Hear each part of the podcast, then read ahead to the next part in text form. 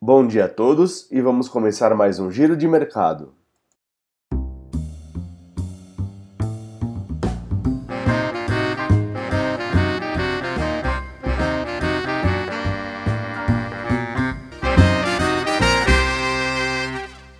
O Ibovespa fechou a semana passada em queda de 0,49%, nos 102.381 pontos, seguindo a direção dos mercados internacionais. Apesar do noticiário positivo no começo da semana sobre os avanços do desenvolvimento da vacina contra o Covid-19, o aumento das tensões internacionais entre Estados Unidos e China prejudicou a performance dos mercados. Ou seja, mesmo com os resultados positivos dos testes das vacinas realizados em humanos, vimos no meio da semana o Departamento de Justiça americano acusar dois hackers chineses de tentar roubar dados de empresas em 11 países. Como resposta, Washington decretou o fechamento do consulado chinês em Houston.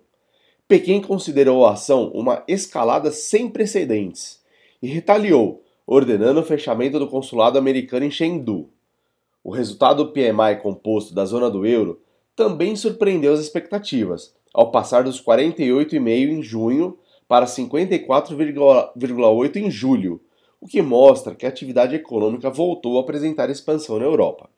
No Brasil, o destaque foi a entrega da primeira fase da reforma tributária ao Congresso. A principal alteração proposta pelo governo consiste na unificação do PIS e do COFINS, em um único imposto com alíquota de 12%, batizado de Contribuição Social sobre Operações com Bens e Serviços, o CBS. A segunda fase da reforma deve ser enviada ao Congresso entre 20 e 30 dias e deve incluir mudanças no IPI. Já a moeda americana fechou a semana em queda na casa dos R$ 5,20. Para começar essa semana agitada de divulgação dos resultados de diversas importantes empresas nos Estados Unidos e no Brasil, os mercados nessa manhã abrem levemente otimistas e operam com uma pequena alta. E o giro de mercado de hoje termina aqui, desejando um bom dia e uma ótima semana a todos. Um abraço!